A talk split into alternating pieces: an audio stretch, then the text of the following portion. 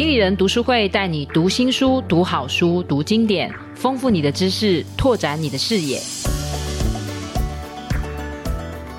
各位朋友好，我是经理人总编辑齐立文。今天很荣幸啊、哦，为各位邀请到一个重量级的来宾。陈天纵老师哦，来跟我们谈谈他的新书，也是由商周出版出版的陈老师的第七本著作。那我想书名叫《管理者的养成》哦。那我们先请陈天纵老师跟我们听众朋友打个招呼。各位听众好，我是陈天纵。好。我相信，其实陈老师的背景不需要有太多的介绍，但是我还是我引了一段哦，曾经在今年二零零三年初在《经济日报》的一段文字。我想这一段文字其实短短的大概两百多个字，但是我觉得我们可以用呃一些比较明快简洁的方式认识陈老师哦。那第一个是这一段是在谈到陈老师在二零零三年初接任了和春科技的董事长哦，那也是陈老师在。应该是退休十年之后重出江湖，是吧？是。好，那再来第二段这一段，其实，在书里面哦，当然有更长的老师的简介哦，但是我先引一下这段报道。陈老师是国际知名的高阶经理人哦，曾任富士康集团的副总裁、中国大陆惠普总裁、美国德州仪器的亚洲区总裁哦。那一九九二年在担任中国惠普总裁的时候，旗下的业务量在六年就成长了十倍哦。那其实还有更多的丰功伟业。我想曾经在待过台湾的科技业，在过去可能三十年到四十年间，应该陈老师的名字是无人不知、无人不晓的。其实就是电子科技业的。大神级的专业经理人哦，所以今天很荣幸可以邀到陈老师哦。那当然，在我刚刚提到《经济日报》这段文章，还有一个是我自己也觉得很听起来很厉害的哦。呃，陈天纵最著名的是曾让鸿海创办人郭台铭前后追了二十年哦，才延揽到鸿海集团担任副总裁。所以我刚刚就想说，陈老师这段是真的吗？是是是真的。好，今天陈老师的这本书哦，《管理者的养成》，其实这本书真的很厚哦。所以我刚刚在私底下跟陈老师聊天的时候，我就说：“老师，你这本书很厚，我读了好久。”然后老师就说：“这可能是我最厚的一本书。”我就吓一跳，以为是老师 last 他的最后一本著作，但其实是呃分量最重的一本书哦。那呃，其实在里面大概有分成四个部分哦。呃，如何成为好的管理者？还有组织的横向沟通，还有找到企业经营的航线，还有应付危机的方法。这四个部分大概有四十篇文章。其实真的每一篇每一篇文章都很长，每一篇内容也都很扎实哦。但是我想要先用一个比较轻松的方式，也满足我个人的好奇哦，就是老师。退休之后哦，就什么契机会开始让你觉得说，我想要把我过往的一些管理或工作的经验分享出来？那你大概都用什么时间写作？然后这些 idea 或者是想法都是从哪里跑出来的？这个说来也也是很巧哈，我原来并没有写书的打算。嗯，那么我最早的时候就是我在离开中国惠普一九九七年的时候，嗯。那林鸿文有劝我要出本书哦，林鸿文最近也出书了，嗯，我我有去 是，然后他那时候劝我出书是说讲我的大陆经验是。啊，因为我在北京住了六年，嗯，然后我离开 HP 加入德州仪器，可是呢那时候接受他采访大概十几个小时以后，我突然喊卡，所以我很对不起林鸿文。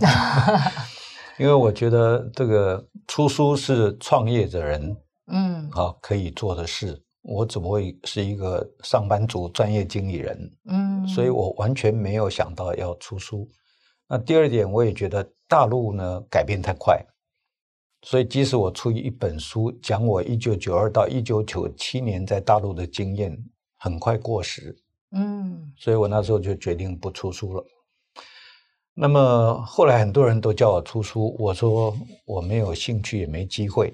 那我为什么开始会出书？这个其实呢，是因为我在呃二零一二年退休以后，我就开始加入创客运动，是啊，然后我认识很多年轻人，然后我想帮他们创业，嗯，所以我开始辅导新创，就当创业家的导师。对，就是创客创业，所以会比较偏重在科技方面的创业。是。那么，呃，我在二零一三年、一四年开始利用微信平台，因为大部分的这个新创都在深圳嘛。是。那那时候我在深圳也担任一家公司的呃这个顾问。嗯。所以我花了时间在辅导他们。啊，在这个过程当中呢。我利用微信平台成立了我的社群，是 Terry and Friends。Terry and Friends，嗯，这是他们帮我取的名字，所以我大概有五十个社群，有五十个微信群，嗯，每个微信群最多五百人嘛，哇，就是一个 满了我就加一个，哦，对，就陆陆续续加了大概快五十个社群嘛，啊，是是是，我有一个台北群啊，OK，呃。但是我在辅导新创的过程当中啊，我大部分时间都在深圳嘛。是。那么在东南亚、欧洲、美国也有华人创业的哦，特别飞到深圳来接受我的辅导。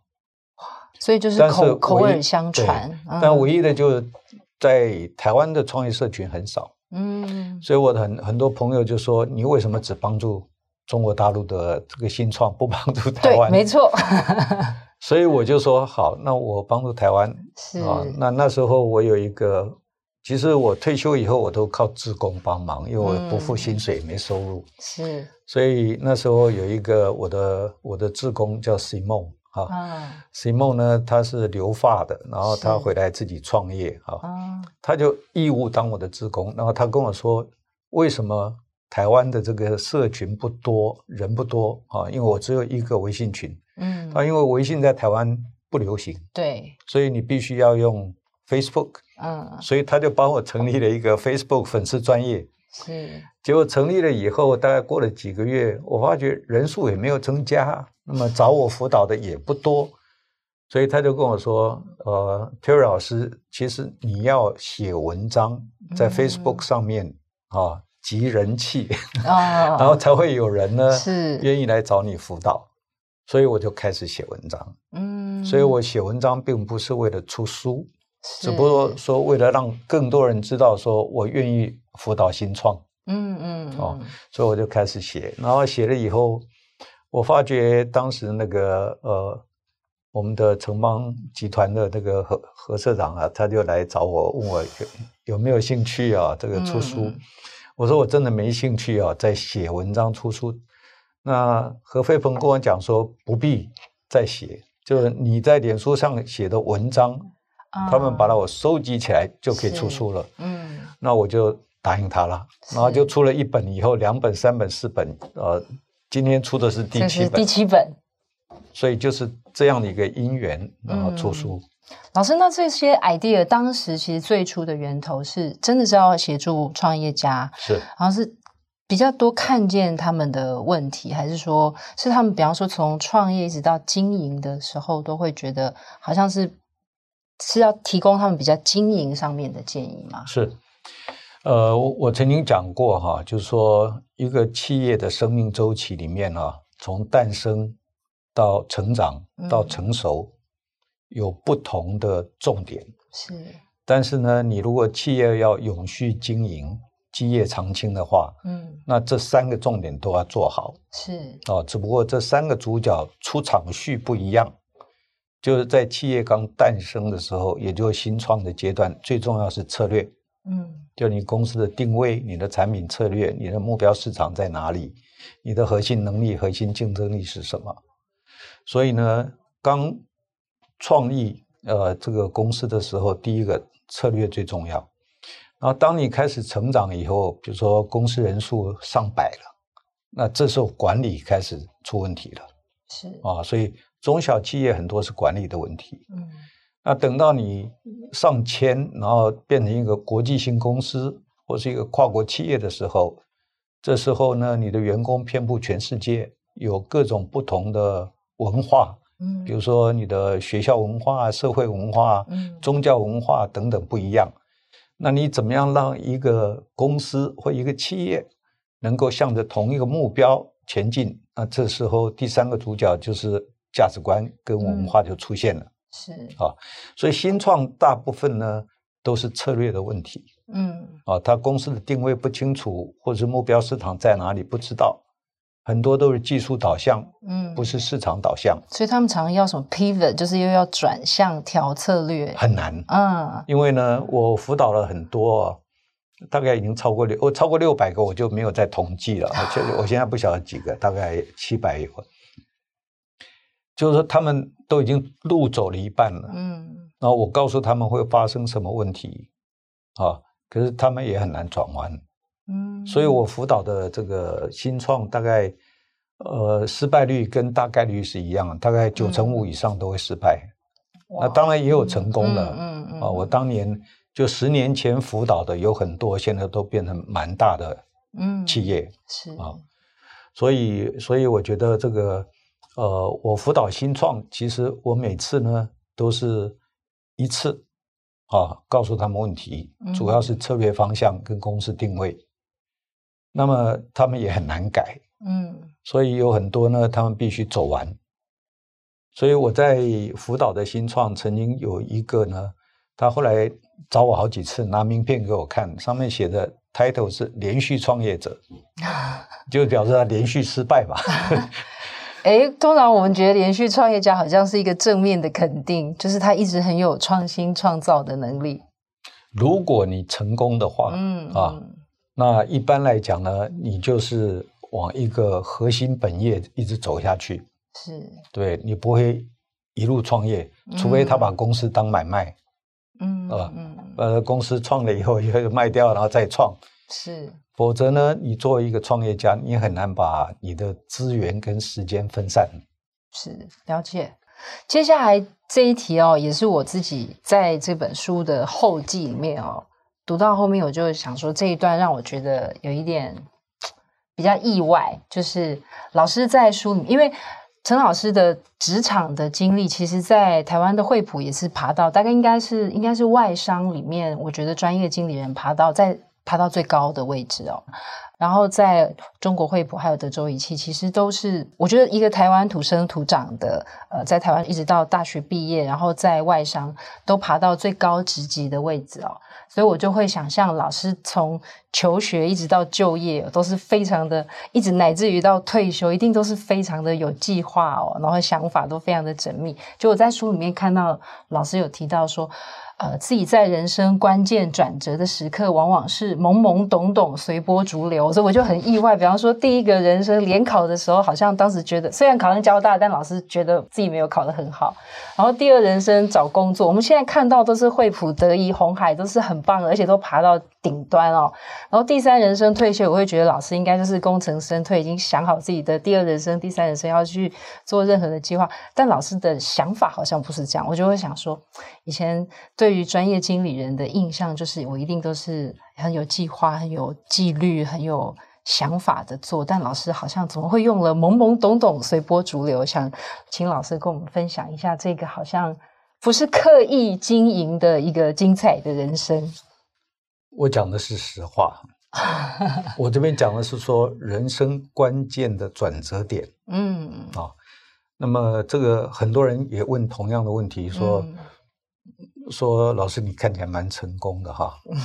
事实上也是很成功，但是这个呃成功失败很难讲，在不同的时间点，嗯、有的时候你看来成功，可过一阵子你发觉其实嗯你不是成功哈。嗯、当然这个成功每个人定义不一样，所以我才会有一本书叫做《每个人都可以成功》。嗯啊，那么我我觉得我在我在这个。怎么讲？刚开始年轻的时候进入社会做事，我真的是懵懵懂懂、随波逐流。嗯、我当时并没有那么 smart，或者没有那么聪明，嗯，嗯啊，没有经验。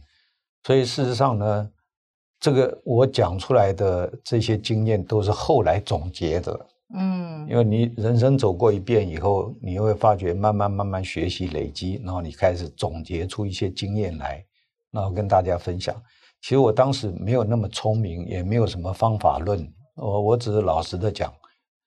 因为呢，很多人问我说：“那 Terry 老师，你那么成功，那你有没有什么呃职涯的规划啊？什么 career planning 啊，嗯、说实话呢，我没有。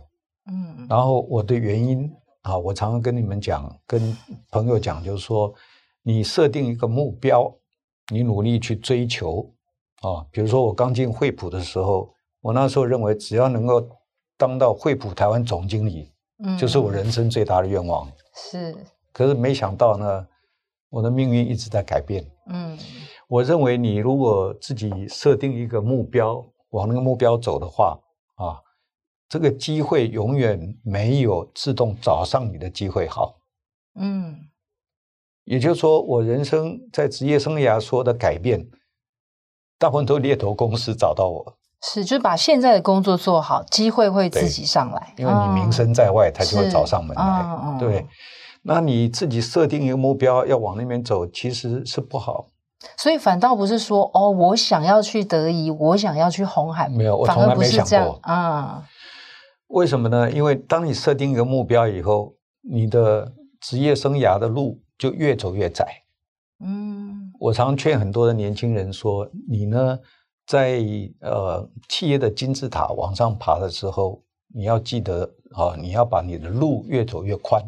嗯，路越走越宽有两个意思，一个就是说。”你要变成现在术语叫斜杠，不就管理嘛？你不能设定一个专业啊，嗯、比如说你是财务，你就一辈子做财务，嗯啊，所以呢，你要把你的人生啊，职业生涯的路越走越宽，嗯啊，所以不要设定一个目标，因为你设定一个目标以后，你就会往那边走，你是越走越窄，嗯，所以将来有任何变变化的话，你的选择越来越少，嗯。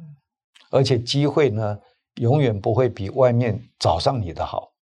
嗯，所以我在我的职业生涯里面呢，我有几次工作的转折是我完全没想到的。哦，反而我自己规划的其实反而是一个相对会已知的路径，但是你把自己做好，可能外面找上来的其实是未知的可能性。嗯，这就好像那个 Tom Hanks 他演的那那部电影叫《阿甘阿甘阿甘正传》，对他。他生活人生像一盒巧克力，嗯、你永远不知道拿着巧克力里面包的是什么馅。是。那说实话，我人生所有重要的转折，完全不是我想象到的，嗯、我完全不知道。所以你讲的专业或是自律、纪律等等，这个呢，嗯、是在当你走上这条路的时候呢，你把眼前的工作做好，你需要那个。嗯。但是在转折的时候，完全出乎我意料之外。是，哦，所以其实专业纪律是等于是说我很把事情做好的这个基础，但是因为专业跟这个纪律开创的那个可能性，对，那个可能性不是你能预料的。是是是，就好像这次这个，呃，我二零二零年一月，嗯，我从美国回来以后。我没有想到，我就三年多没有坐过飞机，不，这这种完全是你没有办法掌握到的意外。是，好，接下来想要跟呃老师讨论，或者是请教他在书里面提到的。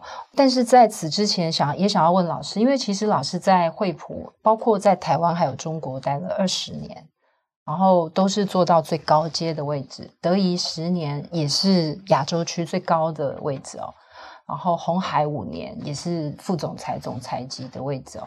想请问老师一路走来，就是说，因为老师好像呃，现在虽然是在提供很多创业家一些呃经营管理的经验，但是你自己在。职涯里面是蛮以一位专业经理人自诩，也引以为傲的。想请问老师，就是因为您刚刚有提到，虽然其实好像都是不是计划中的做到这些职位哦，但是我觉得，因为这本书就是在讲一个专业经理人的养成嘛，所以我在想说，老师有没有一些独门或是私房的学习方法？因为您刚刚也提到说，我一开始没有那么 smart，可是我必须说在，在我在经理人。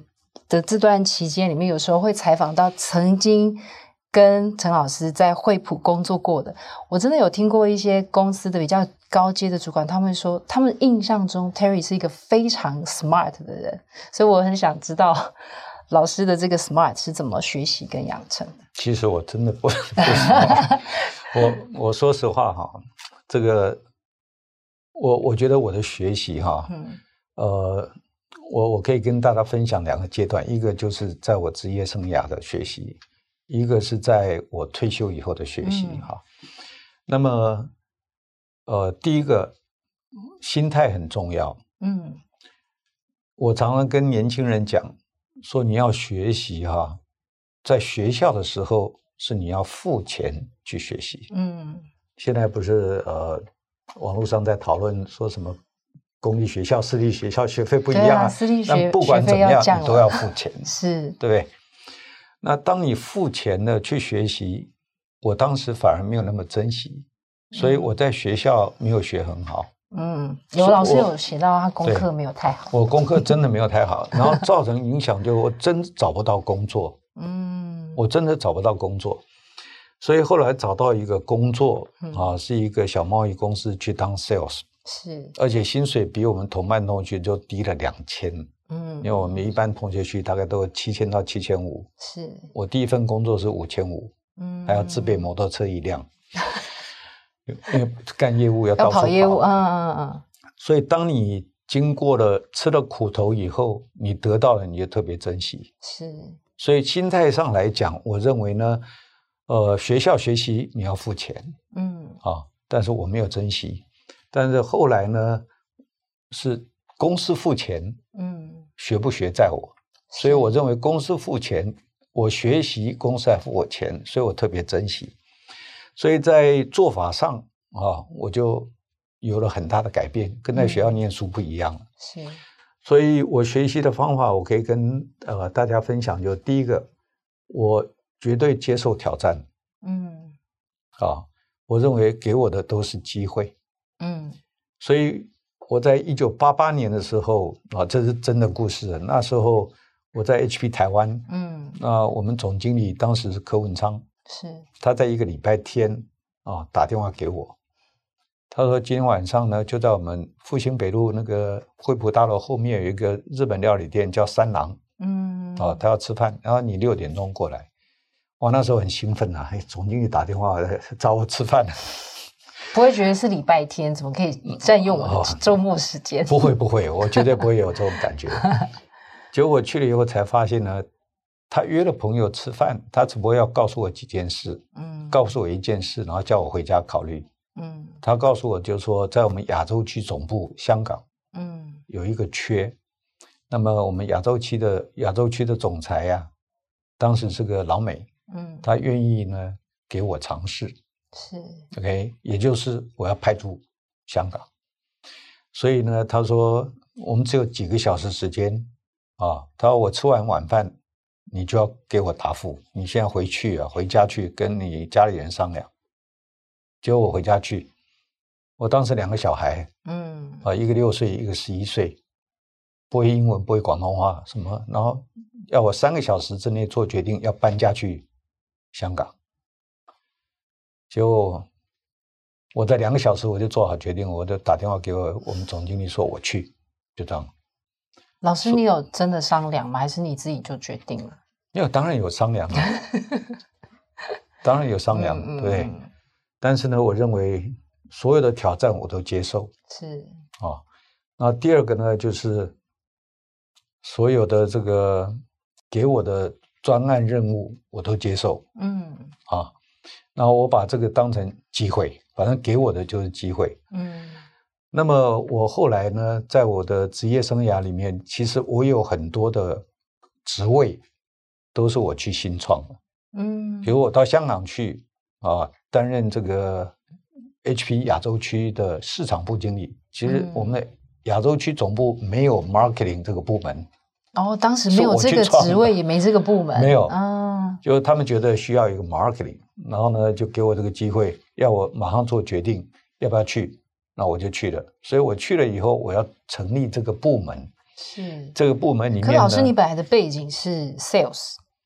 呃，sales 后来呢有很多变化。是是是。啊，包含我在干 sales 的时候，我干 sales manager 的时候呢，一九八二年。嗯。我下面带领三个 sales，可是呢，嗯、我呢。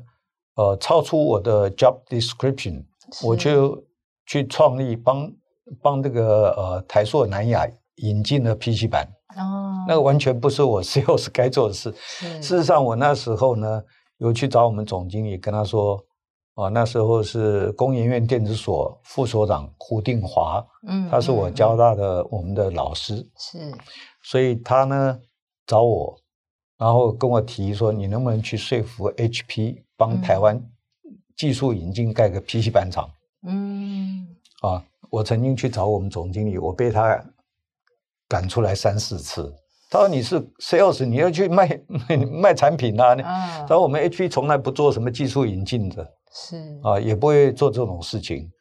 可我觉得这是对的事情，所以我不被我的、嗯、怎么讲，被我的职位的这个 job description 所限制。是，我认为对的，我就一直去做。嗯，我就利用自己出差美国的时间，反正。”最后呢，所有的困难都被我克服了，然后我就帮他盖了一个厂。嗯，所以我觉得我不受我的职务的限制，是，我也呃有很多新创的职位跟部门都是我自己创造的。嗯，所以这是我学习的一个方法。我发觉我做了以后，我就学到很多。嗯，啊，所以这是我。这是我在职业生涯里面学习的方法。那我退休以后呢？呃，很多人说，呃，Terry 老师或者我 Terry，那个你为什么义务辅导、免费辅导新创？嗯，每个新创我花时间很多。对、啊，我第一个要帮他准备。顾问公司收费，真是不得了。哦，对我我是蛮贵的，我是蛮贵的，但我都义务辅导。是。所以很多人问我说：“你是不是有什么阴谋？”哈，我说我没有阴谋。对，会觉得你可能要投资或什么的。我我不投资。是。哎，所以所以很多人问我说：“你你为什么干这种事？”嗯，那其实呢，我是以年轻人为师。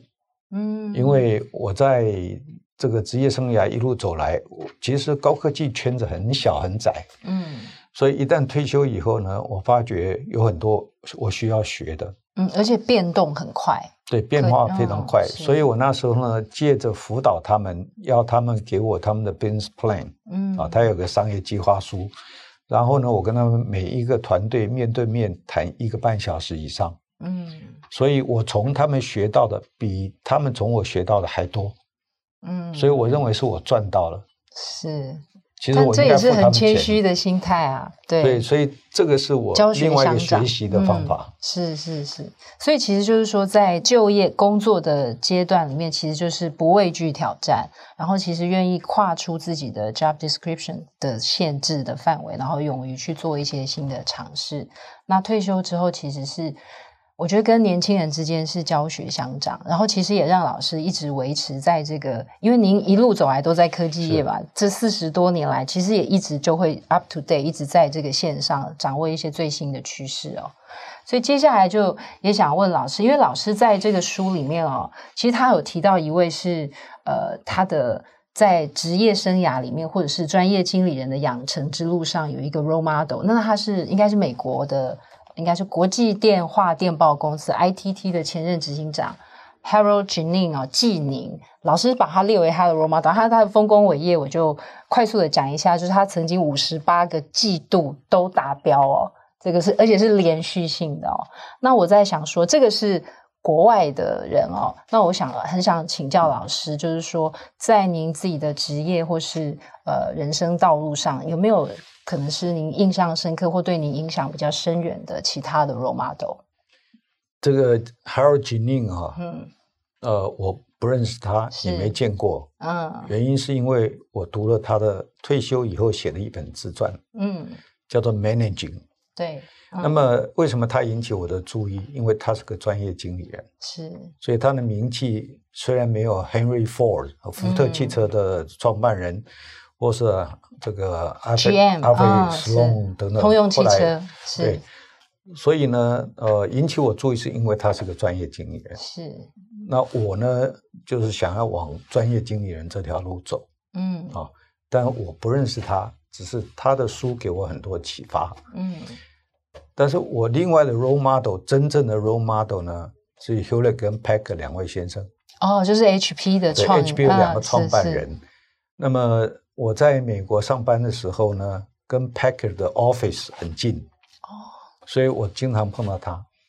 那在美国两年啊，拿到 MBA 学位，嗯、就是这个是 HP 栽培我的四年中间的后面两年，是。就把我派到北京去担任中国惠普总裁。嗯嗯。嗯、那 Hewlett 跟 Packard 两位先生分别都到了北京，嗯，然后我亲自接待，所以跟他们都有一段时间的接触，那跟他们也算比较熟啊。嗯所以我觉得他们两个是我真正的 role model，因为他们创办了 HP 这么一个我认为很伟大的公司啊。是，包含 Steve Jobs 在他的自传里面也有写，对，说 Steve Jobs 在十岁的时候，嗯，他要做一个实验，需要几个电子零件，嗯，这个在他自传里面可以看到啊，他真的打电话，十岁的小孩打电话到 HP 总机，把他接到 Bill Hewlett。嗯，的办公室，然后 Bill Hewlett 真的回答他的电话，嗯嗯嗯，然后知道他要什么零件，他说好，他说我准备一下，你明天过来拿。是，然后 Bill Hewlett 他真的就是跟 Steve Jobs 见面，嗯，所以我觉得 HP 是个很人性化的公司哈，嗯，然后他们两个都有点点滴滴的故事，啊，然后我亲自接触。是，然后我觉得他们两个真的是一个呃，怎么样？两个很伟大的创业家。是，想请教老师，就是因为其实 HP 是。百年企业嘛，然后在很多谈到这种基业长青的企业，也都会提到 HP，尤其是两位创办人都说是比较谦虚低调的个性，然后以人为本的公司。然后其实有时候大家也常在谈这个惠普风范，HP 位就老师可以很简短的讲，HP 位就是您在这个组织二十年，觉得我们怎么去理解这个曾经也是在世界顶峰的企业，然后他们留下来的这个管理的 legacy 会是什么？呃，我就举两个小故事了，嗯、因为所谓的企业的价值观跟文化，嗯，它的延续都是很多创办人的小故事累积下来，是，它不是刻意去做的，嗯，但是这些故事呢，在我们企业里面是一代一代的相传，嗯，呃，Dave Packard 他最有名的故事就是，呃，他。以人为本啊，两位都是以人为本，但是他们对于员工呢非常重视，嗯，所以在 HP 很少呢，就是说，呃，很少说这个 lay off，嗯，哦，或者是 fire 人，呃，比如说 HP，我在 HP 的期间，我经历过两次的这种呃经济风暴，啊，财务呢困难，所以 HP 不 lay off，但是它是采取减薪。就是所有人大家一起减薪，然后对内呢，我们讲的是说，呃，经济总有起伏嘛，财务总有起伏，对不对？所以当你这个呃不景气的时候呢，你 lay off 人，当他由谷底往上走的时候，你要再去 hire 人，嗯、你怎么去找到这么多好的员工？是，对不对？你要花时间呢、啊，嗯，你也一下子追不上那个经济的成这爬升嘛，啊。所以我，我我在 HP 的快二十年当中，我减薪过两次。嗯，那减薪呢是越高层的减越多，啊，减二十趴，然后我减过十趴了。嗯，我我们减薪的时候，全世界都减，是，但我们不 lay off。嗯，可是现在已经不一样，美国大部分的公司都是 very short term，对不对？是，你只要 CEO 那几个 quarter 没有达标，嗯，那你可能就被 fire，连 CEO 都被 fire 掉。是。所以呢，HP 以人为本呢，就是很重视人啊，跟人的管理。Packard 最有名的一个故事哈，可能现在老 HP 才知道了，因为 HP 后来分了很多家了。嗯，对，Packard 先生呢，有一天呢，在美国总部，那他下面有一个蛮高阶的主管，因为 Packard 是这个董事长啊，所以呢，这个高阶主管来找他说：“呃，Packard 先生，我。”有个事情要亲自跟你报告一下。Packard 说什么事？他说我们部门有一个员工实在是没有办法，我要把他 fire。那 Packard 就说好啊，那吃过中饭到办公室来。所以吃过中饭以后，这个高阶主管就到办公室了。嗯，然后他请他坐下来以后，从抽屉里拿一个镜子出来，一面镜子啊，就这样给他照。然后那那个高阶主管以为他吃过中饭的时候，还有菜渣或什么的，他看没事啊。然后派克又问他：“你看清楚没有？”他说：“看清楚了，没事啊。”他说：“好，我们已经看到问题的一半了，你现在告诉我另外一半。”也就是说，当你主管跟员工啊处不好，或者你要 fire 他的时候，嗯、主管要负一半的责任。责任这个就。人才的选育用留是直线主管的直接责任。嗯，所以在我的书里面有提到哈，嗯，HP 一九三九年创办是成立，嗯，一直到一九五八年，他才成立的人事部门。啊，当时没有那么 sexy 的名字，叫什么 HR 哈，是什么 Human Resource，当时就叫 Personnel。嗯，为什么在十八年当中呢？没有。这个人事部门，因为呢，他认为作为一个主管，你连你的员工都不认识，对，选育用留都是你负责，嗯，你为什么需要 HR 来帮忙？嗯，我当时叫 personnel，你为什么需要 personnel 来帮忙？但后来大到了，因为 HP 大到某个程度啊，他在呃各国都有成立分公司，那么在美国各州也成立分公司。那你知道，在美国呢，有时候 salary 是不一样的，嗯，因为跟你当地的消费的水准有关系，所以他不得不定制度啊，嗯、然后让全美国或全世界的组织一起来 follow，他会有些 guideline，嗯，所以才成立 personnel 部门，所以这就是一个 Dave Packer 很有名的小故事，嗯，Bill Hewlett 呢，他也有很多故事，我亲身经历的哈，我当时在北京啊、呃、担任中国惠普总裁。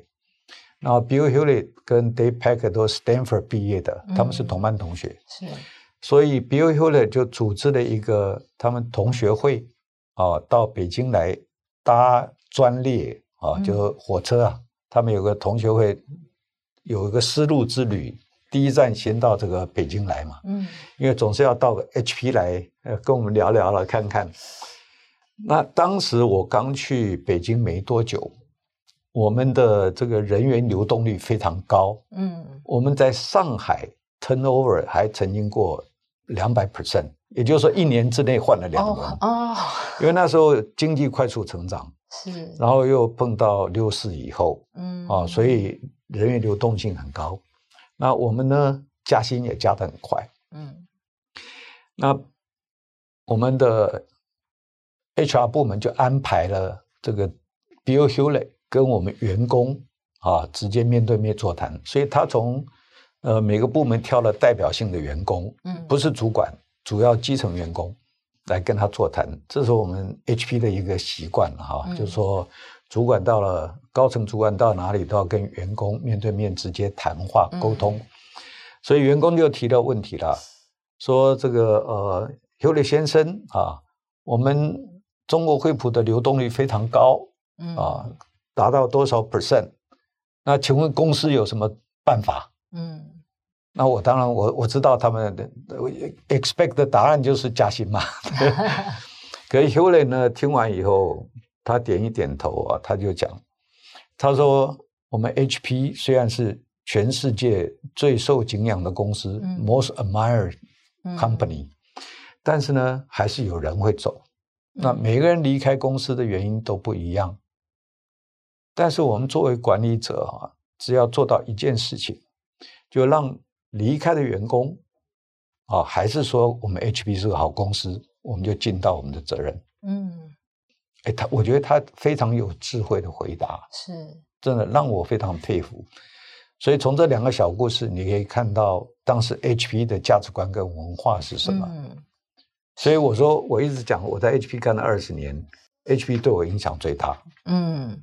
所以，其实老师在书里面确实也有提到这一段哦，就是说，其实重视不管是人的选用预留，然后那个对人的对于组织的价值要很重视哦，绝对。老师也有提到嘛，就是人不是成本哦，人是组织的资本。那既然是资本，就是要投资。那如果是把人当做成本，就会随时都想砍掉他们哦。所以接下来我也想问到老师，在书里面，因为老师刚刚也有约略提到，就是我也想说，就是。呃，我觉得组织老师刚刚有提到说，组织变大之后，开始会出现，比方说，好像找人是 HR 变成一个他的专业，但我们是不是不？是不是说不管组织大小，就是直线主管要负责找人这件事情，还是他蛮重要的一个管理工作？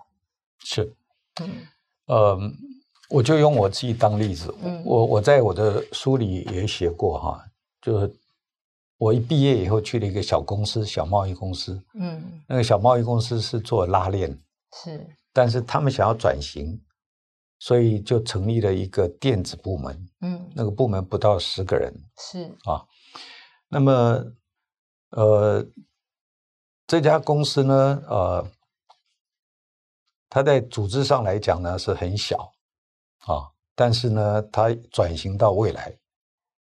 所以我当时就进去了，嗯，所以在这个组织上来讲呢，这个我的老板啊，当时是一个贸易公司的，呃，他是成大毕业的，交大的研究所研究所的硕士，所以呢，我跟着他学了很多啊，所以我在这家小公司做的还不错，是。啊，但是是一个很小的公司，嗯。那么我跑的客户呢，大部分都是半导体行业。嗯，那时候半导体刚刚起来。那有一天我接到一个电话，我干了大概呃，在那个小公司干了差不多三年，然后我接到一个电话，就是惠普台湾的一个经理，也是我交大的学长，高我三届的学长打电话给我。是。然后呢，他约我吃饭，然后跟我谈，我就去跟他谈了，然后跟他吃饭才发觉他要挖我。嗯。我就说我在一个小公司，你怎么会知道我？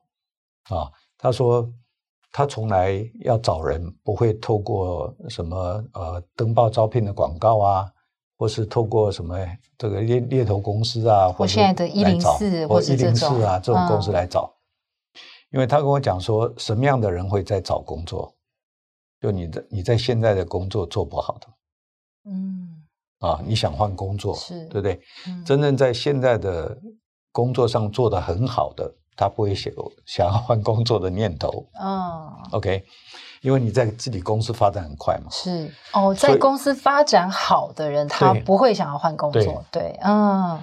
所以呢，他跟我讲，就说，那我就问他说，那你怎么知道我啊？他说他去问客户。嗯。啊，因为他的客户大部分都是也是这个科技行业嘛。所以他们呢，绝对不会只有一家的 sales 在找他们。是，所以他问他的客户说：“你有没有碰到好的业务？嗯，啊，让你满意，觉得这个呃各方面能力都不错的。”他说他问了十家公司哦，他的客户都很诚实跟他讲，他有八家提到我的名字。哇！另外两家是我没有跑的。这几乎百分之百嘞。啊，对，就我我是百分之百。嗯。哦，推荐我是，所以他就打听到我。这个 reference check 很强哎，对，这样讲，嗯，因为这个老板也给我很多的启发。是。啊，他说好的人才要自己去找，嗯嗯，然后他问客户绝对不会骗他，是。啊，客户会诚实告诉他哪一家好，很客观，嗯。就是问客户，然后这个 sales 服务非常好，非常专业哦。所以其实也回到老师一开始讲的，就是说在工作上其实是把专业纪律然后做好，其实它会形成一个好个好的口碑，不但会为你带来下一个工作，可可能在你的职涯会带来很多的可能性。是是，好，接下来还想问老师，其实我记得我我很喜欢彼得·杜拉克的一本书，叫做呃。Effective executive 就是高效的主管或是执行者。那他那本书的第一章节就是在谈时间，就是说你要呃管理你的时间，认识你的时间有限这件事。然后我，所以我在读这本书的时候，老师的那个前面那个章节，我就觉得印象很深刻哦。就是呃，在第一个部分如何成为好的管理者，就是在谈第一章，就是在谈管理者的时间都。花到哪里去了？所以我也在想说，呃，其实我觉得这一个几乎它是破题的章节，我觉得也是全书很重要的事。是老师可能想强调一个概念：管理者要把时间花在对的事情上，那可能就是要花在做管理这件事。可不可以请老师呃跟我们分享一下，就是说时间的管理为什么那么重要？然后还有就是现在的呃很多的管理者是不是其实并没有在做管理，因为我刚提到的彼得·杜拉克那个书，他就说他曾经请经理人应该做一下自己的那个 time sheet，就是你记录一下你每天在干嘛。就他会发现很多高阶主管每天都没有在做管理，就到处在骚扰他的同事。所以我就想说，可不可以请老师分享一下，为什么用这样子的方式来做这个管理者的养成这个破题？然后大家是不是都太忽略把管理做好这件事情？这个有一句话说“知易行难”，行难嘛，嗯、对不对？知易行难。那么为什么难？就是这世界有有很多事情很奇怪，比如说好吃的东西，大部分对健康不好；健康食物大部分都不好吃，炸鸡之类的。对，健康的大部分都不好吃。嗯。然后一样的，就是说你去做对的事情，或是好的习惯。都蛮痛苦，嗯、好的习惯养成蛮痛苦，但坏的习惯很容易就养成、啊，比如熬夜啊，什么上夜店就喝酒应酬啊，什么这都很容易不必外力就养成了，是对。不对？嗯、所以呢，知易行难的意思就是说，首先你要知道该做什么，嗯。啊，然后第二个心态要正确，是，但是还是很难做到，嗯，所以为什么需要有外力，需要有自律，是。啊。时间是每一个人对每个人都公平的，嗯，每个人时间都一样多。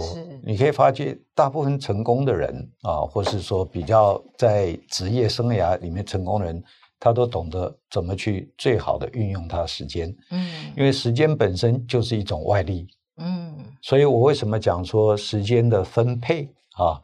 一旦你当了管理者以后，你必须要五十 percent 的时间花在管理工作上。嗯。啊，即使你知道管理工作做什么，但是你要用外力强迫自己，所以时间的分配跟你的行事力，就是一种外力跟一种自律。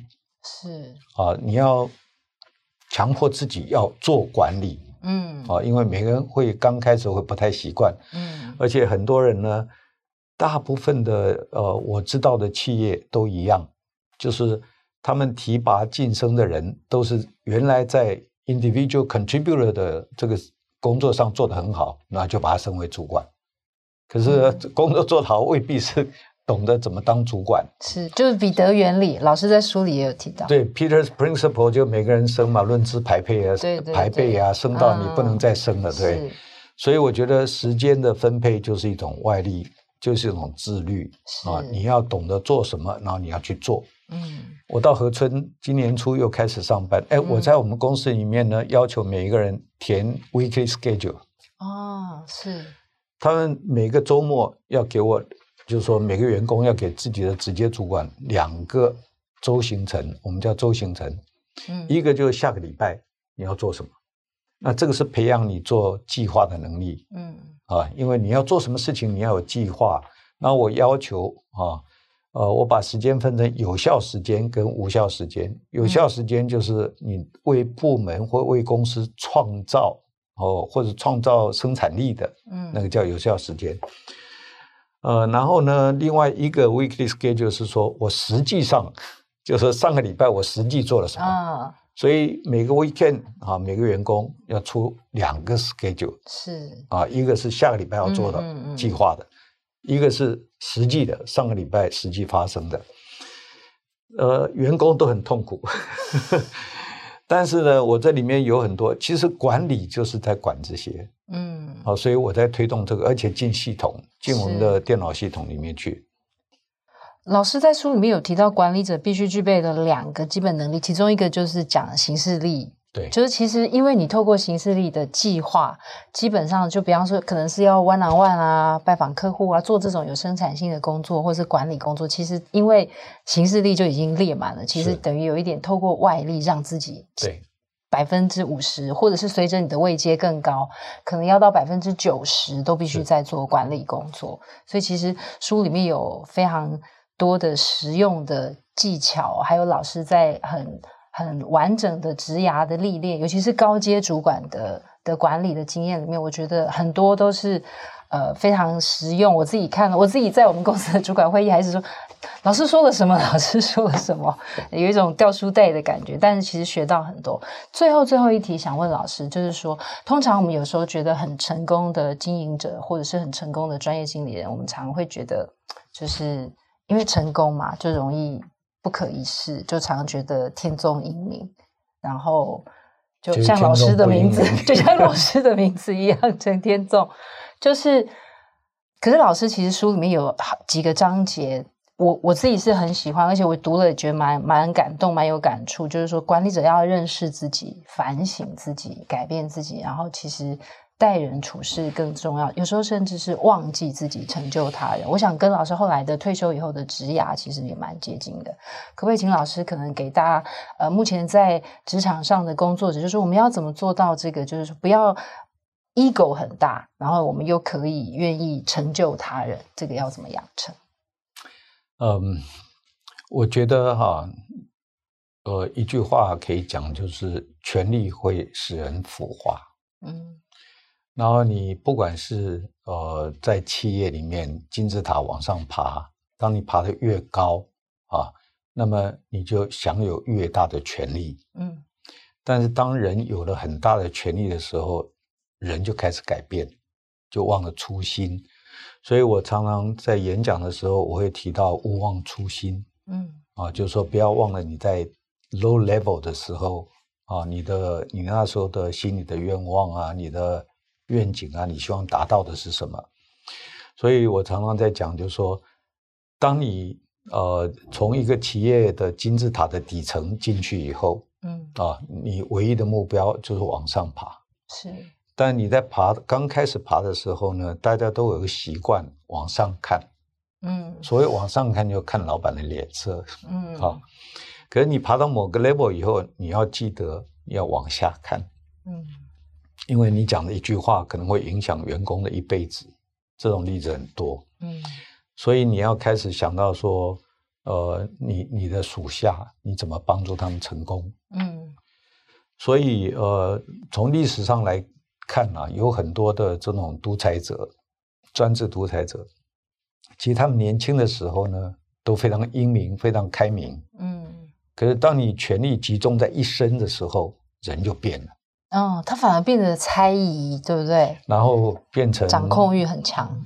对，掌控力。你你看历史上很多这个国家的元首都这样嘛。嗯。啊，年轻的时候都很开明、很英明，然后非常以人为本啊，注重。这个百姓的福祉啊，等于当当他权力集中一身手，人就变了。所以，我常我也讲过哈，你要做一个好的管理者，其实很简单啊。第一个，hire the best people，嗯，as you can find，是，就你要 hire 最好的人才啊，你能看到碰到最好的人才。第二，告诉他要做什么，嗯，给他明确的目标任务。第三个，提供他能够成功的资源，嗯，然后第四个让他成功，是，这是对 manager 对管理者最简单，我的我对简单的定义就这样，嗯，那你要让他成功，而你要作为一个资源提供者，也就是说你要在背后呢做一个无名英雄，嗯，这对人来讲很难，除非呢你要忘了自己。是，我觉得很多很多人失败都败在于自己的私心。嗯啊，当你在网上看的时候，你看的是老板的脸色，你想到的是自己怎么可以再往上爬。可你一路爬上去的时候，你都忘了你当初在低层属下的时候是怎么想。嗯，你的老板一句话可能影响你一天的心情。嗯，可能会影响你，甚至有影响你一生。是啊，这种事情都可能发生。所以我自己啊，比如说我自己知道我抵抗不了权力的诱惑，嗯，嗯啊，所以我退休以后我就不会再参与这种呃什么老板的圈子啊，像那种像我不打高尔夫球，我我也不买名车，我不开车。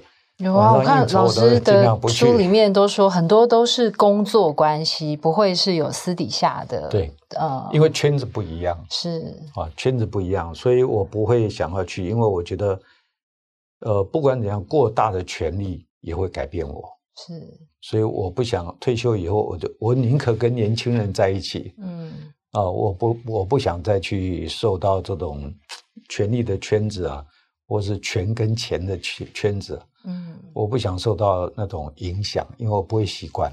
是，我的问题就到这边，但是我很想知道老师，就是说有没有，就是你真的觉得在这本书，觉得呃，如果读者要 catch 一个很重要的是，你觉得真的很想跟他们分享的 idea 会是什么？就是那这个太多了，不是这个 open question 最难回答。是是是，其实我每一篇文章呢，我都花我很多时间。嗯，而且每一章节每一个章都很长哎、欸，嗯。对，所以都是很就觉得都是很重要的概念。因为写文章、写书也是我退休以后学习的一个办法。嗯，因为当我写的时候呢，我要去查我的资料，是，然后有很多事情我 make sure 我不会讲错。嗯，所以我就去 Google，我会去看，我会去做 research。是，所以真的花我很多时间。嗯，那我觉得。天底下没有那种万灵丹呐、啊，嗯，或是速食药。我觉得我碰到很多年轻人来问我，都是问我一个，呃，有没有很快的可以解决办法？那我最常跟他们讲的就是说，经验没有捷径，嗯，啊，不像武侠小说说我三十年功力什么，对，一灌进去就给你。我我我这一辈子，我认为真的没有捷径，你必须要走过，嗯，你才会有感觉，是啊。所以每一篇文章其实都是我有心里有感觉，或者受到这个时事的启发。是。然后我觉得呢，其实经营管理，那现在时事最多的当然就谈政治嘛，对。嗯。所以我我我在这本书里面也有一些从政治的观点来看。嗯。其实我认为经营管理都是一样的。嗯。好，啊，我觉得企业的。怎么讲发展呢、啊？或学习，我觉得比从政的人要来得快。嗯，因为你看嘛，这个很多企业界都有 EMBA 班啊，有商学院啊。嗯、我觉得这个商周也有什么 CEO 学院啊，对不对？